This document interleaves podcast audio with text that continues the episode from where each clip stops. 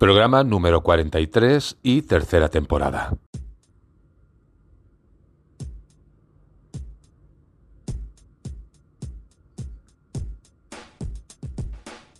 Muy bienvenidos nuevamente. Nos encontramos en el programa número 13 de esta tercera temporada de OVNIS Mundi.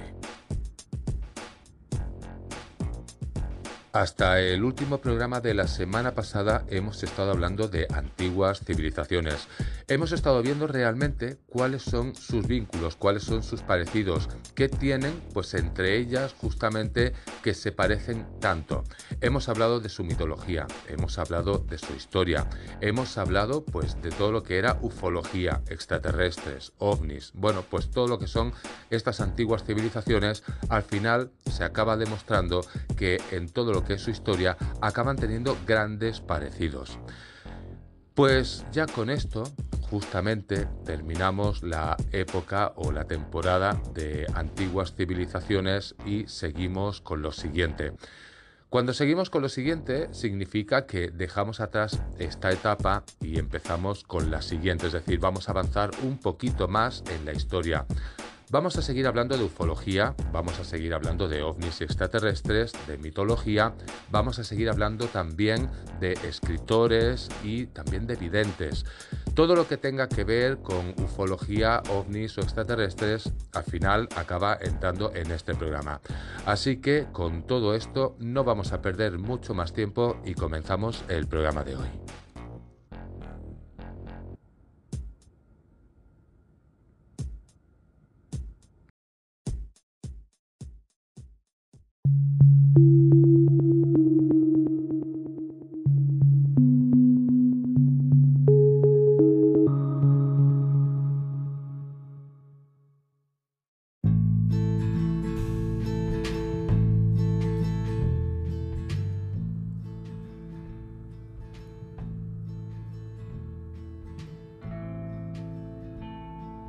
Comenzando a hablar un poquito del tema que hoy nos toca, resulta que la historia al final nos ha acabado demostrando y seguirá demostrando muy seguramente en un futuro que hay objetos, hay ovnis, como se les suele decir, objetos volantes no identificados, que no quiere decir justamente que sean pues objetos que vienen de fuera del planeta, sino que incluso podrían ser de nuestro planeta y que se mantienen ocultos y que no conocemos, pues resulta que a lo largo de la historia sí que se ha demostrado que han habido otra clase de objetos que no eran justamente de nuestro planeta. Esto es lo que nos ha traído justamente la antigua o la historia antigua, pero también cuando hablamos de otras civilizaciones o hablamos eh, en un futuro, por ejemplo, cuando corremos el tiempo, resulta que hay otra clase de temática. En este aspecto, cuando nosotros hablamos de temática, podríamos decir que cuando se inventan objetos volantes no identificados, una de las historias más conocidas sería justamente una que corre, bueno, pues por todos los medios, por libros de historia e incluso por internet en ese sentido. Tendríamos que hablar del el caso nazi, es decir, los objetos volantes no identificados que se inventaron en la época nazi. Pero ¿sabríais la historia realmente? Porque se barajan varias cosas, se habla también de videntes y aparte, pues justamente lo que llegó a crear Hitler. Con esto empezamos justamente la historia de hoy, con los ovnis de la Alemania nazi.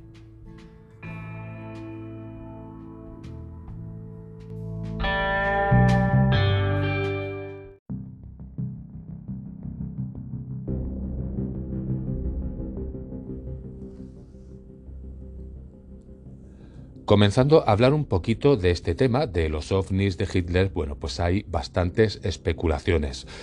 En este caso, eh, hay uno de los artículos que se titula Los ovnis de Hitler y comienza de la siguiente manera. Y es que dice que existen coincidencias bastante documentadas entre los primeros avistamientos de ovnis de la era contemporánea y la fabricación de las llamadas armas milagrosas por los nazis. Con todo esto, hay quien afirma, en base a numerosos informes, que muchos de los extraños objetos voladores avistados desde el año 1945 en los cielos de todo el planeta corresponderían en realidad a modelos de aeronaves diseñadas en su tiempo por los nazis, armas fabricadas por el Tercer Reich y mejoradas probablemente durante años en el interior de bases secretas para su desarrollo. Bien, pues hablando por ejemplo de testimonios sobre todo esto, encontraríamos un escrito el cual dice lo siguiente. El sábado, atardeciendo casi de noche, una nave espacial se aproxima volando a poca altura. Su tamaño, algo menor el que el propio de una avioneta corriente, emite un sonido silbante siseante. Se acerca hacia mí y me sobrevuela. En su parte baja presenta tres cúpulas semiesféricas. También consigo distinguir un punto azul oscuro. También logro distinguir una esvástica con ángulos rectos. De cerca, la aeronave en su conjunto resulta bastante voluminosa y me provoca una sensación increíble, extraña y amedrentadora. En los alrededores desiertos solamente hay algunas fábricas sin actividad.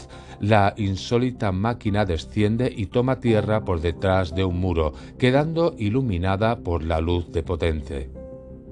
Esta era tenue, pero lo suficientemente intensa como para permitirme observar con detalle las tres cúpulas inferiores asentadas sobre los sendos cilindros que sirven de apoyo.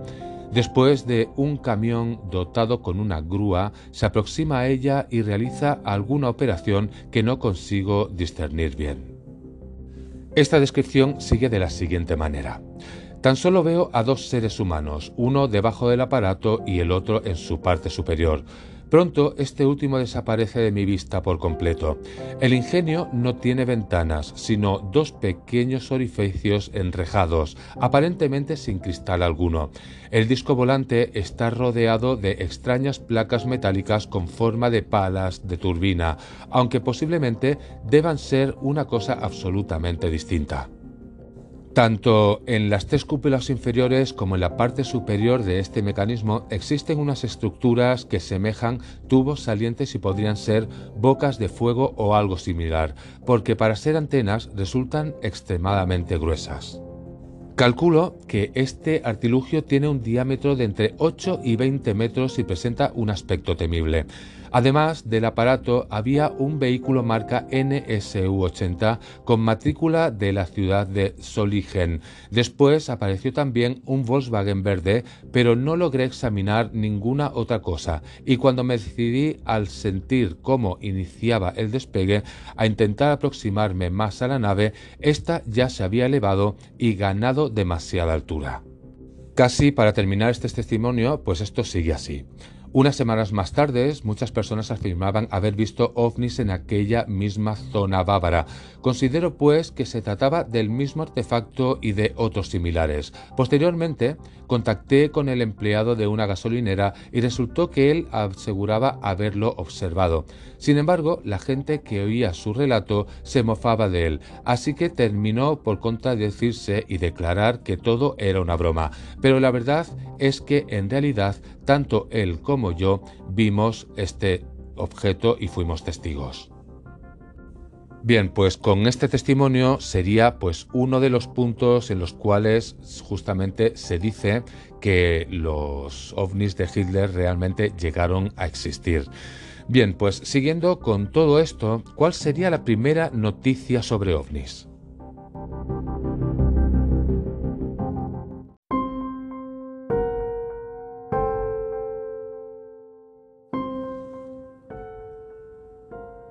A raíz de este testimonio, bueno, se dice que este es uno de otros tantos que pudieron haber y que hablaron justamente sobre estos ovnis, pero a la luz de numerosa documentación cobra una especial importancia, pues existen algunas singulares coincidencias entre los primeros avistamientos de platillos volantes de la era contemporánea y la fabricación de extrañas y secretas armas por los nazis al final de la Segunda Guerra Mundial. Detalles y particularidades que podrían explicar la experiencia del anónimo informante que justamente hemos estado explicando. Pues aparte de esto que os he explicado, ¿cuál sería otra noticia que podría llegar a tener relevancia? Pues esta tendríamos que hablar del 14 de diciembre del año 1944, cuando casi medio año antes de que justamente los alemanes se rindieran, el 7 de mayo del año 1945, el prestigioso periódico estadounidense The New York Times daba así la primera noticia sobre ovnis habidas en el siglo XX. Este diría que los platillos volantes son un arma secreta nueva alemana que ha aparecido en el frente occidental. ¿Qué más nos diría este artículo y otros artículos de la época? Bien, pues en este artículo, la parte pequeñita, dice, eh, hoy nos informan sobre ello nuestros pilotos de la USAF, de la Fuerza Aérea de los Estados Unidos, afirmando que en los cielos de Alemania se han manifestado unas bolas de plata voladoras vistas aisladas o en formación. Algunas parecían ser prácticamente transparentes. Si seguimos haciendo el recorrido, otros medios dirían lo siguiente, y es que en otros artículos distintos, de distintos medios, se decía que el nuevo ingenio, que en principio es un arma defensiva aérea, se parece a las bolas de cristal que adornan los árboles navideños. Se las ha contemplado suspendidas en el aire por territorio alemán, a veces solas y otras veces en grupo. Son de color plateado, diáfanas. Los pilotos en sus vuelos nocturnos se encuentran con estas armas fantásticas que al parecer nadie conoce. Estos artículos seguirían explicando que los globos de fuego se manifiestan repentinamente, acompañan a los aviones durante kilómetros y según revelan los informes oficiales, semejan estar controlados por radio desde el suelo. Algunos militares incluso atribuyeron más capacidades a estas esferas. En una ocasión, una de ellas llegó a atravesar limpiamente el fuselaje como si se tratase de un fantasma. Entró dentro de la cabina y rebotó por las paredes del avión, marchándose tal como había llegado. Resulta que con el paso del tiempo, el avistamiento de naves impulsadas por energía antigravitacional, desconocida pues en la época para la mayoría, incluso para los pilotos, se hacía cada vez más frecuente. Oportunamente informados y publicados por la prensa del momento, los testimonios se multiplicaron, especialmente tras la capitulación del Reich y muchos de ellos hacían referencia a hechos acontecidos en los espacios aéreos del norte de Europa. Las noticias hablaban sobre los ovnis de fabricación alemana, se comentaban sobre todo los avistamientos de abundantes formaciones de los que entonces aún se denominaban grandes cohetes, nombres con el que se definía en los aparatos voladores desconocidos y producidos por la industria armamentística germana. Especialmente numerosos fueron los testigos de avistamientos procedentes de Escandinavia, donde se instalaron varias y poderosas guarniciones nazis. Allí permanecerían hasta el mismo final de la guerra, ya que justamente en aquel lugar nunca resultaron directamente atacadas y vencidas por los aliados. En el año 1947 reaparecieron dosieres aislados, aunque en menor asiduidad. Sin embargo, pasados unos años los avistamientos habrían de aumentar tanto en frecuencia como en número y variedad. Así que con todo esto, ¿qué secreto se encerraría realmente o qué se nos ocultaría tras todo ese mare magnum de información sesgada o confusa? ¿Son míticos aviones avanzados o naves espaciales que fueron supuestamente desarrolladas por la Alemania nazi durante la Segunda Guerra Mundial? Puesto que estas tecnologías no solo aparecen en la ficción, sino también en varios textos históricos desde la antigüedad, Resulta que esta sería la fuente de numerosas teorías conspirativas de dudoso recorrido. No sería tan fácil encontrar un sentido satisfactorio y coherente a una historia que todavía hoy día genera ríos de tinta entre defensores y detractores pues justamente de este tema.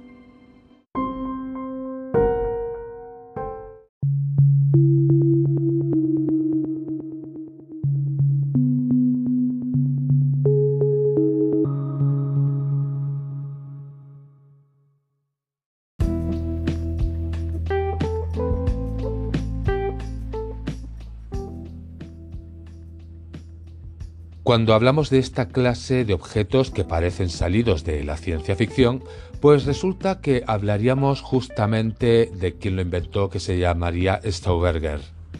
Y es que este hombre sería obligado a trabajar en el campo de concentración de Mauthausen para desarrollar los conceptos sobre dinámica de vórtices.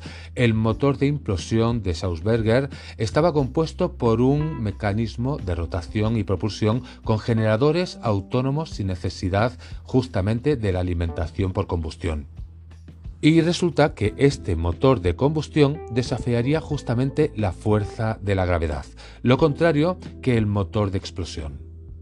Resulta que en los estudios de Schauberger lo primero que decía es que es necesario comprender la naturaleza y después imitarla.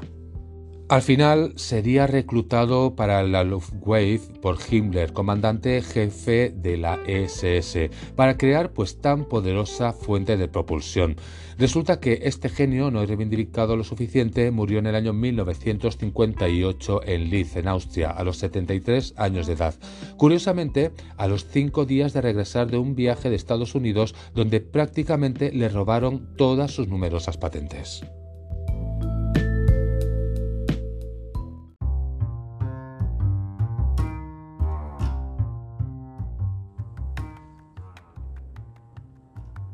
Una vez explicada la historia, pues más o menos en breve, eh, ¿de qué platillos podríamos hablar que ya hubiesen estado funcionando en ese momento?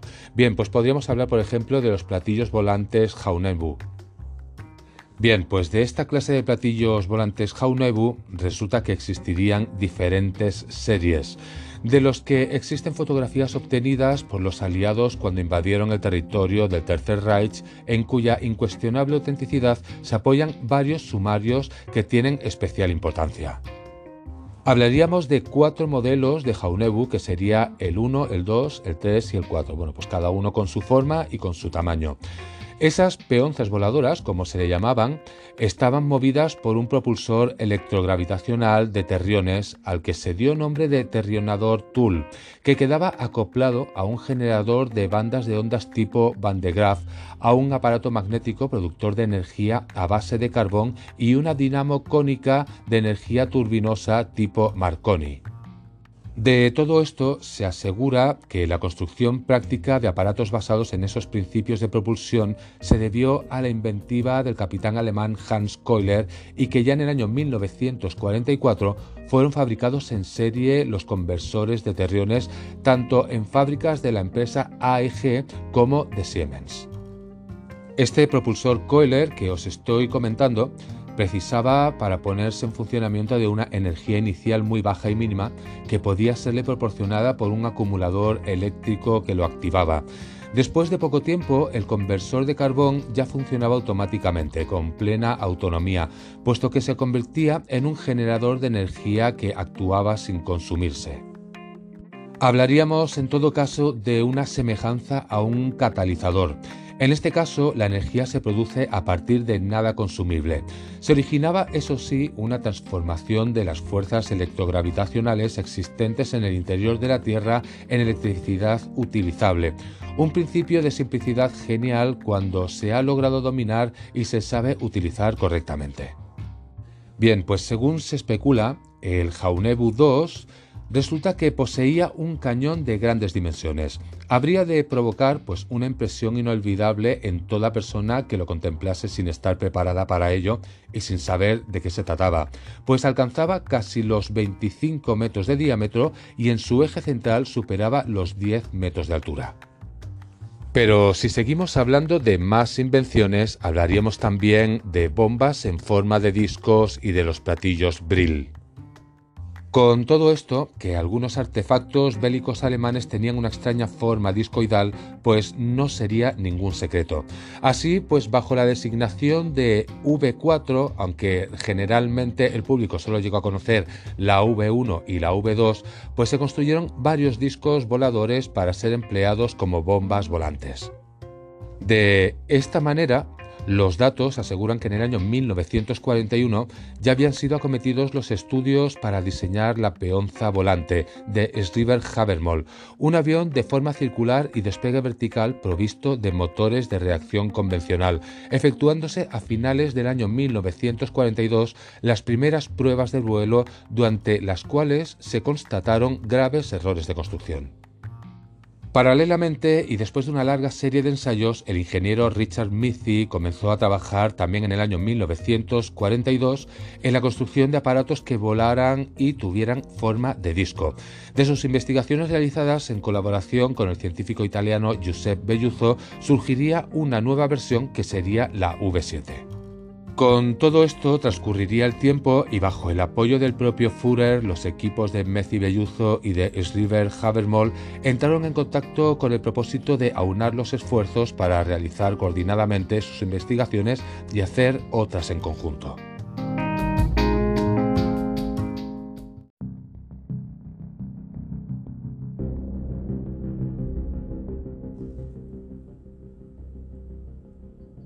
Finalmente, sus aspiraciones y sacrificios dieron como fruto la primera V7, que era un aparato similar a un helicóptero ultrasónico que presentaba 12 agregados tipo turbo de BMW 028.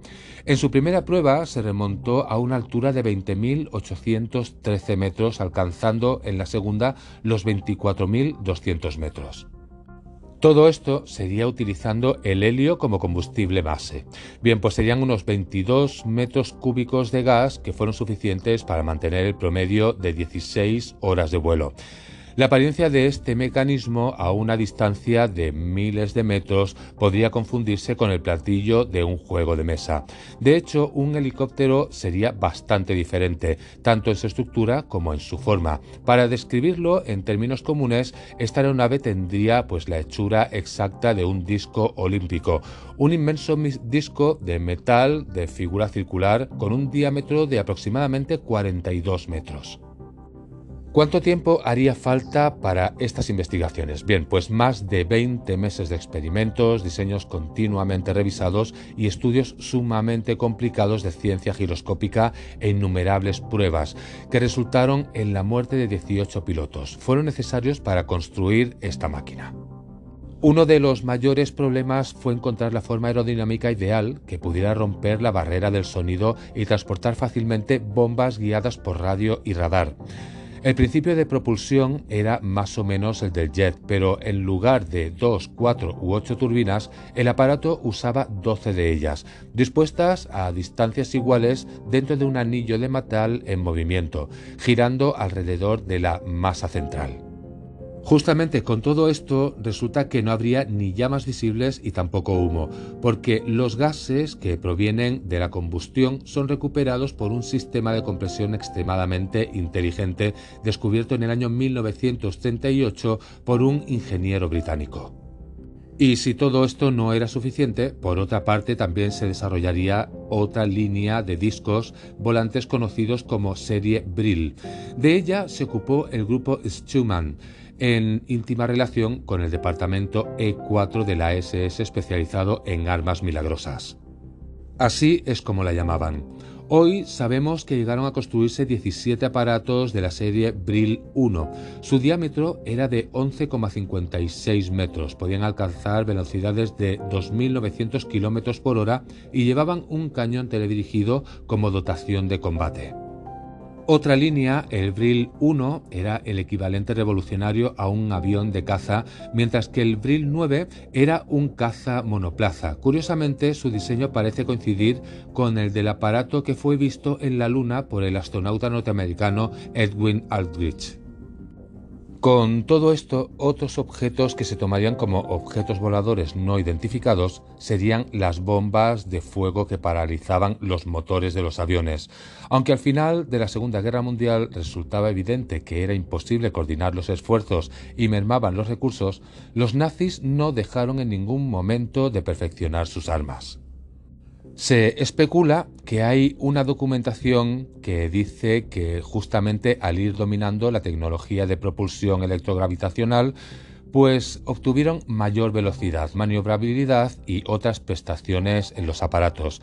Así se afirma que en una fase intermedia en la ciudad alemana de Neustadt y bajo el control de las tropas técnicamente especializadas de la SS se desarrolló el proyecto Bola de Fuego, que se comenta pues justamente cuando los estadounidenses dominaron, denominaron perdón, acertadamente los Foo Fighters o combatiente total. Esta palabra se deriva a partir de una mala pronunciación de feu, que significa fuego en francés, y unido a fighter, que es caza en inglés, queriendo significar caza de fuego. Estas bolas eran dirigidas mediante ondas de radio hasta la proximidad de las formaciones aéreas aliadas. Posteriormente, los sensores de ondas infrarrojas de que iban provistos estos artefactos eran los autores del contacto final con el objetivo a destruir. El sistema se basaba en la búsqueda de fuentes de calor emitidas por los gases de escape de los aviones enemigos, haciendo que su radar resultara automáticamente destruido, dejando a los tripulantes sin orientación operativa y casi a la deriva. Se caracterizaban por su alta celeridad y facilidad para ser dirigidos más allá de las posibilidades desarrolladas de la época.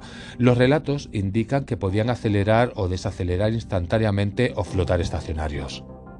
Pues con todo esto también se dice que en una fase posterior de este proyecto se idearon unos tubos especiales que funcionaban descargando la electricidad al objetivo provocando por tanto pues un fallo de motor a una ausencia repentina de electricidad un fenómeno muy similar al ocurrido en algunos avistamientos de objetos volantes no identificados en los que los vehículos motorizados se detienen bruscamente sin conseguir que vuelvan a funcionar mientras dura la presencia del ovni.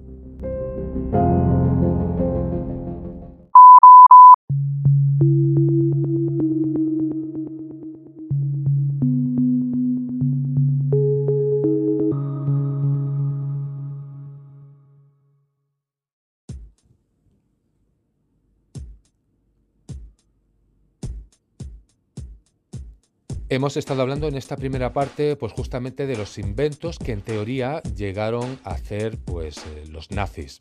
En la segunda parte vamos a hablar un poquito de conspiraciones sobre justamente estas naves extraterrestres. Así que no perdemos más tiempo y comenzamos la segunda parte de hoy.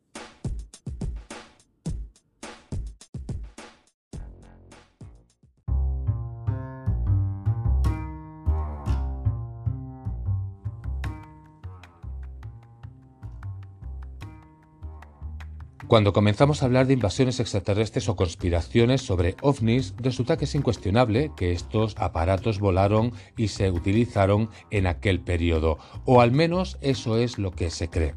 Pero continúan haciéndolo hoy, pues si los comparamos con las fotografías de ovnis tomadas en distintos lugares en nuestros días, podemos observar una enorme semejanza entre ellos y los artefactos que construyeron justamente los nazis.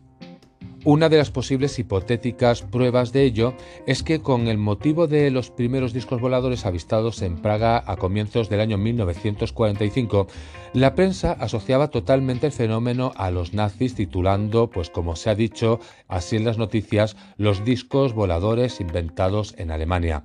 Sin embargo, al poco tiempo, investigadores afirman que movidos tal vez por la ciencia ficción de moda en ese momento, o quién sabe si por otras intenciones, los gobiernos y por consiguiente los medios de comunicación comenzaron a especular sobre el peligro de invasión extraterrestre. Si resulta que buscamos en las hemerotecas, el mismo Jimmy Carter, presidente de los Estados Unidos entre 1977 y 1981, declaró que él personalmente había visto un ovni. También se dice que en algunos círculos científicos se llegó a comentar que el presidente de Estados Unidos y el secretario general del PQS, el Partido Comunista, único partido político permitido en la URSS, habían conversado seriamente sobre la posibilidad de sufrir un ataque masivo de ovnis, hablando de ello como si se tratara de naves venidas del espacio exterior. No obstante, Años después de que los rumores sobre visitantes extraterrestres se extendieran por todo el planeta, la revista estadounidense Examiner volvía a la tesis de finales de la guerra en un artículo publicado el 26 de mayo del año 1988 bajo el título El misterio de los ovnis desvelado, y en él que se decía el secreto sobre los objetos voladores no identificados estaba ya resuelto hace mucho tiempo, si es que existió alguna vez. Los extraterrestres son en realidad nazis que desean reedificar su imperio. Los gobiernos del mundo están perfectamente informados de todo este asunto y por ello callan y al mismo tiempo están verdaderamente aterrorizados. Bien, pues otro dato que parece aparecer en otros medios es la hipótesis nazi, y es que justamente en algunos informes sobre ovnis se habla también de la existencia de aparatos gigantescos con forma de cigarro o puro habano, que se han interpretado como naves nodrizas en las que se alojarían discos volantes y que suelen viajar con mayor lentitud y siguiéndolos. Con todo esto, según se teoriza, habría otra documentación bajo el nombre de Andrómeda que se escondía en efecto el proyecto para una nave nodriza, bueno, pues justamente maquinaria que se asegura que existía ya en el año 1944, habiendo sospechas de que las había incluso con anterioridad a esta fecha. Con todo esto se especula que con una eslora superior a los 100 metros, estas naves aéreas titánicas se impulsaban con propulsores tipo Tool y estaban proyectadas con una capacidad interior suficiente como para transportar y alejar un aparato Hunebu y varios tipos Brill. Todos ellos podrían despegar de la nave nodriza durante el vuelo de la misma e igualmente retornar a ellas a través de unas escotillas laterales especiales. También se dice que estos imponentes aparatos iban armados de cañones que podían emerger y recogerse de forma automática. Y lo cierto es que tras la guerra fueron capturados por los aliados dos proyectos de construcción de estas enormes naves Andrómeda. Ahora bien, sobre su fabricación real y operativa no se ha podido aportar prueba alguna. Sin embargo, y a pesar de no contarse con vestigios de la época, parece que actualmente existen aparatos tipo Andrómeda o similares que han podido observarse perfectamente en vuelo. Las fotografías públicas de los cigarros voladores son o suelen ser bastante abundantes.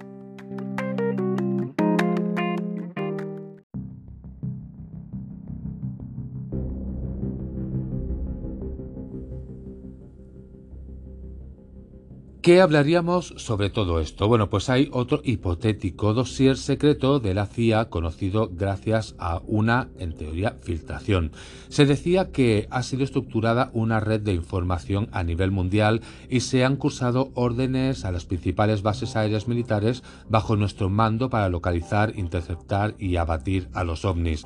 Todo este tipo de información debe ser cuidadosamente ocultada y preservada del acceso público a fin de evitar un miedo generalizado. Con todo esto y a partir de entonces las fotografías sobre discos voladores serían confiscadas o publicadas sistemáticamente como falsas. Además se programó paralelamente una campaña orientada a atribuir un origen extraterrestre a los ovnis y a promover evidencias de la normalidad de visitas extraterrestres a lo largo de la historia. De esta forma expresaría un misterioso documento que se envía que se relacionen a los ovnis con el Tercer Reich o el nacionalismo y se minimiza, por tanto, la sensación de pánico mundial. Sin embargo, aunque existían múltiples narraciones ridículas sobre ovnis que tienen por protagonistas los venusianos, hombres verdes o extraños seres monstruosos, hay otros testimonios que deberían ser tenidos en cuenta.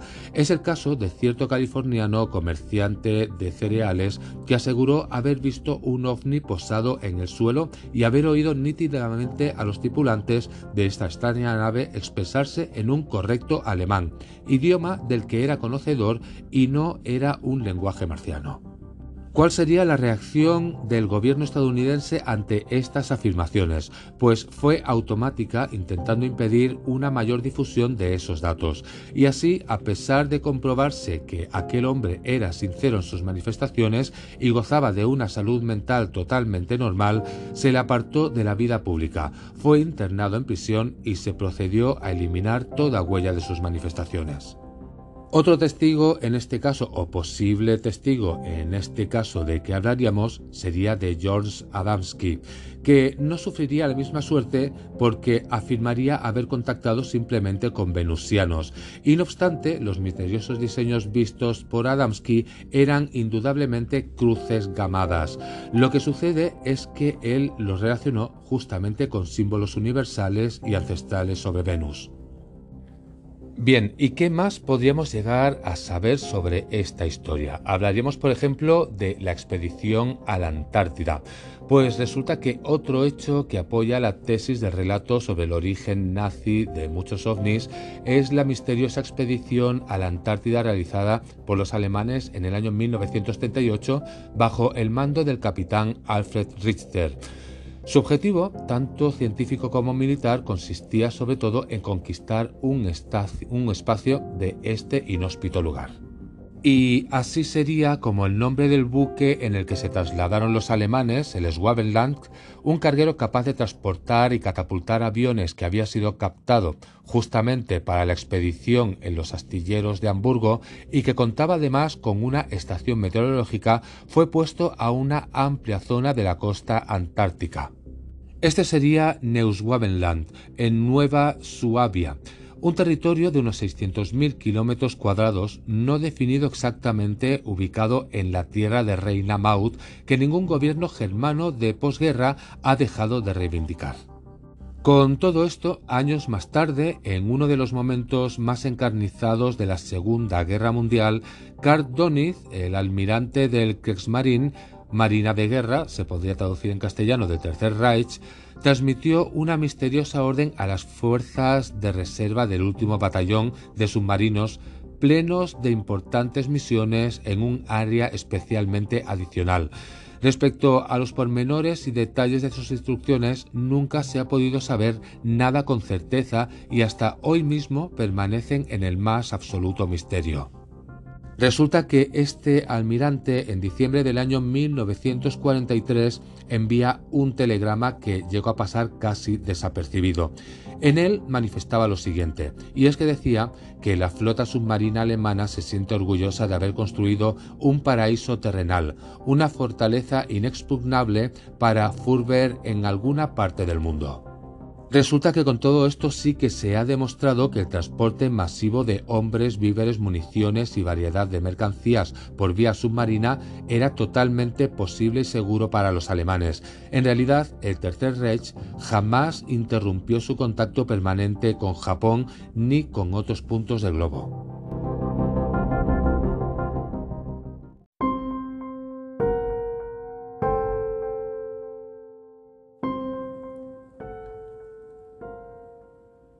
Y es que con todo esto que os he explicado, resulta que Nueva Suabia ha sido objeto de varias teorías de la conspiración durante décadas.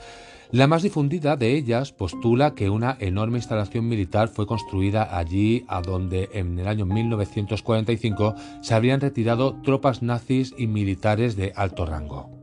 Esta base que os comento habría sido buscada por los Estados Unidos y el Reino Unido en secreto durante tiempo.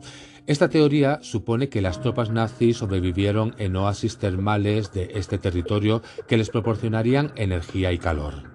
Resulta que si sumamos eso a la misteriosa desaparición de 100 submarinos, algo que añade más misterio al, asunto, pues justamente es que no se sabe el paradero de cerca de estos submarinos prácticamente indestructibles. Los aliados han revisado bien sus hundimientos de buques sumergibles alemanes y no les salen las cuentas. Y es que estos submarinos volatilizados resulta que no se tratarían de submarinos normales, ya que buena parte de los mismos eran de tipo U-21, es decir, unos supersubmarinos fabricados del Tercer Reich y muy perfeccionados. Y es que con todo esto, al final se especula que justamente estos submarinos y varios barcos desaparecidos desde el año 1945 podrían esconderse en bases especiales protegidas e indetectables y que tal vez estarían justamente en los hielos polares. ¿Qué más especulaciones se barajan justamente con que podrían haber pues una bases en el Antártico, en la Antártica? Pues resulta que hablaríamos de una derrota. Aprovechando el buen clima invernal antártico en el invierno del año 1946, recién acabada la guerra en Asia, llegó a la Antártida Resulta que bajo el mando del almirante Richard E. Byrd, una importante flota estadounidense con un portaaviones y un acorazado al frente del grupo de combate con 4.000 hombres para el desembarco. Esta expedición tenía como nombre clave Hitch Jump, que sería término deportivo en inglés para designar el salto de altura. Después de una meticulosa y larga preparación, el convoy arribó al lugar en febrero del año 1947, pero se dio por finalizada apresuradamente el día 3 de marzo de ese mismo año. Y es que en este interín, según documentos militares, se perdieron de forma enigmática varios aviones de combate y hubo bajas de marines. No se informó abiertamente, pero parece que actuaron fuerzas misteriosas que repelieron la presencia militar americana e hicieron imposible justamente su asentamiento. Esta especulación hace constar que tras cancelar la operación, repentinamente el almirante Beer comunicó a la prensa algo sumamente extraño y fuera de contexto. Resulta una verdad muy amarga de admitir, pero en caso de un nuevo conflicto bélico podremos ser agredidos por aviones que tienen la capacidad de volar vertiginosamente desde un polo a otro. Se requiere tomar urgentemente medidas adecuadas de protección para interceptar a las aeronaves enemigas que provengan de regiones polares. especialmente interesa y se precisa circular la Antártida de una zona de defensa y seguridad. Con todos estos datos, algunos aventureros concluyen que la invasión del territorio antártico alemán, la Nueva Suabia, deseado por los Estados Unidos como un conveniente botín de guerra aparentemente fácil de ocupar, resultó un rotundo fracaso. Y con todo esto que os he explicado, ¿Qué ocurriría con todas estas evidencias? Pues resulta que se sabe que desde luego eh, a principios de mayo del año 1945, todos los centros alemanes de investigación aeronáutica recibieron la orden de Adolf Hitler de destruir toda evidencia sobre proyectos y armas secretas en desarrollo. ¿Por qué todo esto? Porque resulta que ya en aquella época los alemanes eran poseedores del cohete A9, que era capaz de mantener a un astronauta en, órbita permanentemente en torno a la Tierra. Según otra información divulgada, al final de la Segunda Guerra Mundial, estaba también muy avanzada en los laboratorios subterráneos secretos de Breslau la construcción de cuatro prototipos de discos volantes que formaban parte de un programa. Resulta que algunos expertos militares creen que de haber comenzado antes la producción en masa de estas armas o bien de haber empleado los fondos destinados a su investigación, avance, mejora y progreso y perfeccionamiento justamente de este armamento de carácter más inmediato, el ejército alemán hubiera sido capaz de ganar la guerra.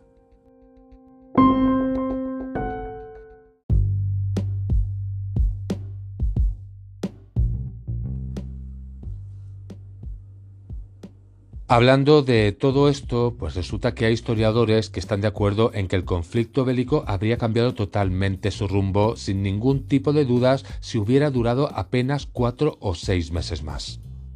Se asevera que en los últimos momentos, cuando los rusos presionaban por el frente del este y los estadounidenses avanzaban por el oeste, mientras Hitler y sus íntimos colaboradores se guarecían en el búnker berlinés, se embarcaron todos los planos y prototipos secretos de Breslau en un submarino que zarpó de Kiev con rumbo desconocido.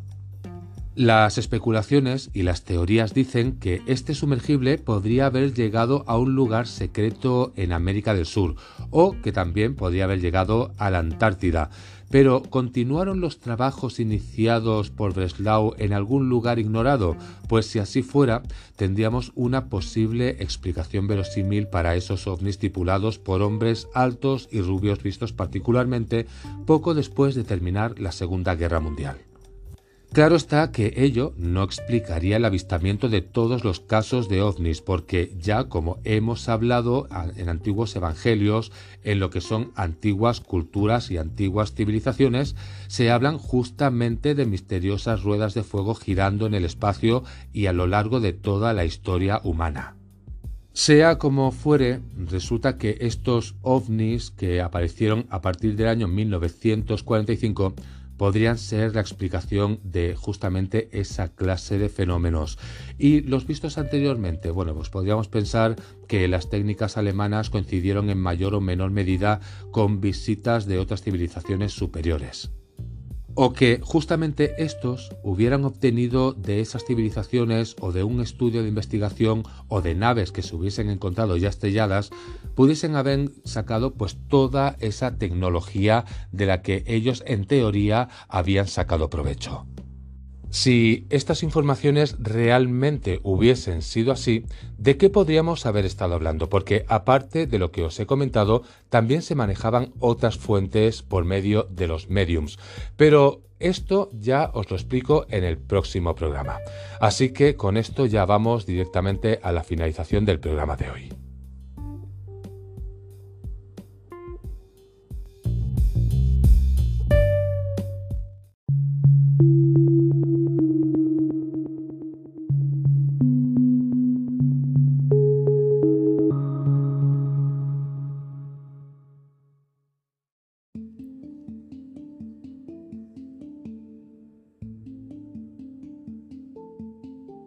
Llegamos al trayecto final del programa de hoy, pues ya hemos cambiado la temática, ya hemos dejado justamente las antiguas civilizaciones y hemos entrado pues en una etapa diferente.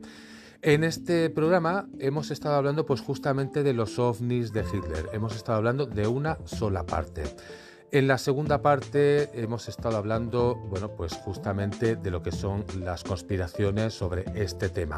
Todo, lógicamente, muy hipotético, que se habla, que se habla, pero que no hay, sobre todo, pruebas reales de que esto pueda haber sucedido. Bien, pues con todo esto dejamos el programa aquí y la semana que viene, porque esta historia es bastante larga, seguiremos hablando de los ovnis de Hitler, pero esta vez hablaremos de la parte más esotérica tan mm, práctica en este sentido. Bien, pues ahora sí, muchas gracias por haber estado ahí un día más hasta el último minuto del programa y con todo esto os espero en siete días. Hasta entonces, que paséis una muy buena semana.